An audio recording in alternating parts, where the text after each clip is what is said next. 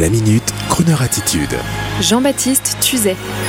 Michael Jackson Forever. Comme certains auditeurs ne le savent peut-être pas encore, si vous passez par Paris pour les fêtes, sachez qu'au Grand Palais, depuis le 23 novembre dernier, se déroule une exposition consacrée à Michael Jackson. Michael Jackson, en explorant l'énorme impact culturel de la personnalité et de l'œuvre de ce petit génie d'une famille nombreuse d'artistes venus du monde de la soul music.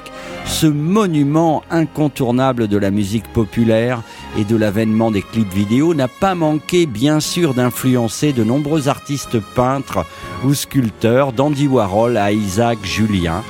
Et entre ces clips et ces costumes de scène et la musique, il y avait là tout lieu de faire une très belle exposition ludique au son de Beat It ou de Billie Jean.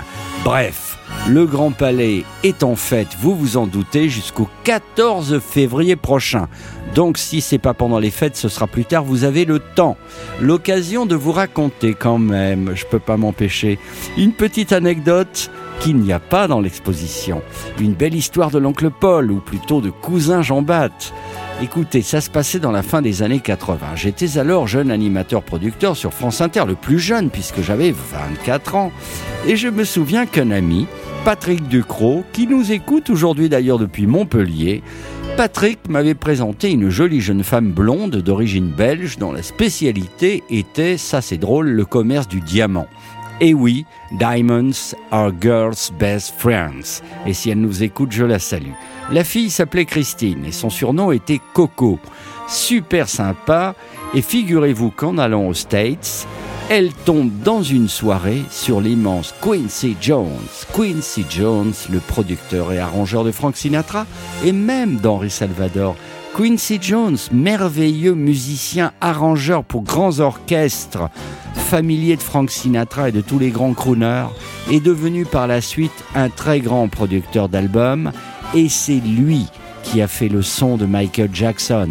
C'est lui qui a créé le son original des années 80, un son planétaire avec ces deux albums qui ont fait le tour de la planète, oui. Et donc pour revenir à ma petite blonde, Coco, Figurez-vous qu'elle rencontre le grand Quincy Jones un soir aux États-Unis et les voici tous deux in love et ils resteront ensemble une dizaine d'années, jusque dans le début des années 90. Et notre Coco, notre ami, qui revenait régulièrement à Paris, nous racontait sa vie, régulièrement avec Quincy et avec Michael Jackson. Et entre autres, la première rencontre avec Michael Jackson dans un studio d'enregistrement. Sachant qu'elle était là, Michael s'était caché comme un petit animal sauvage car il était très timide limite paranoïaque.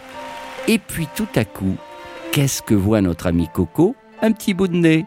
Et voici qu'il sort timidement la tête de derrière un placard où il s'était caché. Il faudra donc apprivoiser Bambi, ce qui sera fait car la nature féminine est exceptionnelle. Ce sera fait à tel point que notre Coco, notre copine, est même arrivée à amadouer cet artiste fragile à tel point que ce dernier, pour lui faire plaisir, décide d'enregistrer l'un de ses succès en français en studio avec les paroles écrites à la hâte par la petite Coco pour les lui offrir. Pour la lui offrir. Et quelque part, figurez-vous que sur une cassette audio, vous vous souvenez de la cassette audio? Eh bien, moi, j'ai une cassette audio avec cette chanson. Mais je ne la retrouve plus. Et pire, je crois que je l'ai balancée et je ne vous mens pas. C'est bête, hein? Mais n'ayez aucun regret, car j'ai le souvenir que c'était profondément mièvre, c'était un slow, mièvre et ennuyeux, car en anglais ça passe, mais alors en français parfois c'est pire, ça n'était pas du colporteur. Je préfère vous proposer là tout de suite un bon vieux Love is Mine qui vous donnera envie d'aller voir l'expo Michael Jackson on the Wall au Grand Palais de Paris. Une bonne idée pour avoir son lot de culture, prétexte pour aller ensuite se faire un bon plateau d'huîtres dans une bonne brasserie parisienne. Bien sûr, si vous avez la chance d'en avoir les moyens.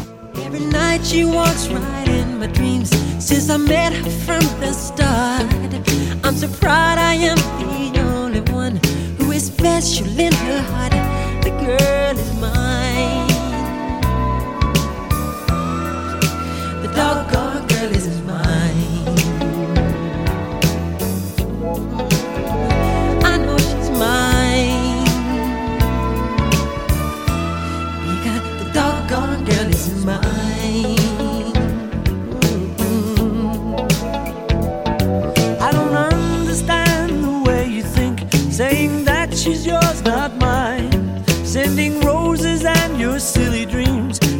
Just a waste of time because she's mine.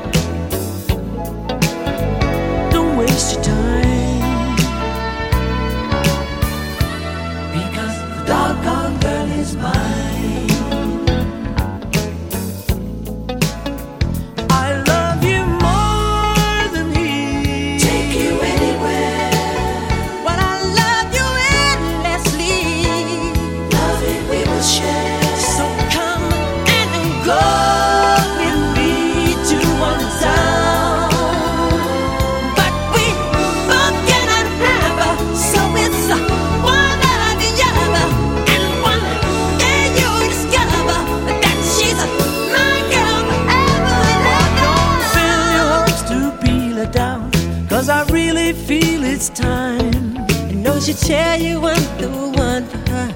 Cause she said I blow her mind. The girl is mine.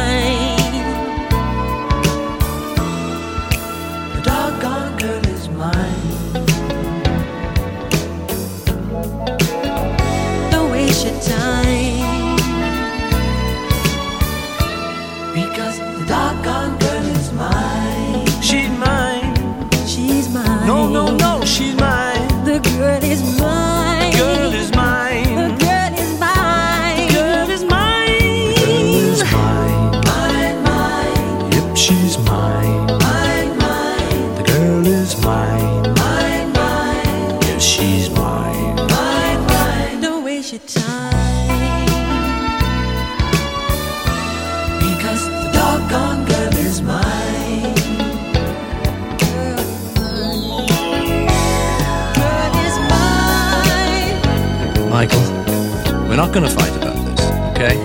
Paul, I think I told you. I'm a lover, not a fighter.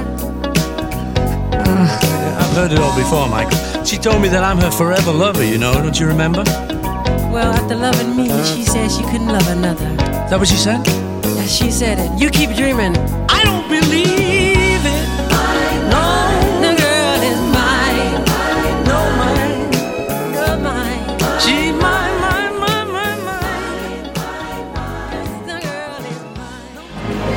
Retrouvez la Minute Crooner Attitude de Jean-Baptiste Tuzet Tous les jours à 10h15 et 17h18 et sur Internet en podcast sur le crooner.fr.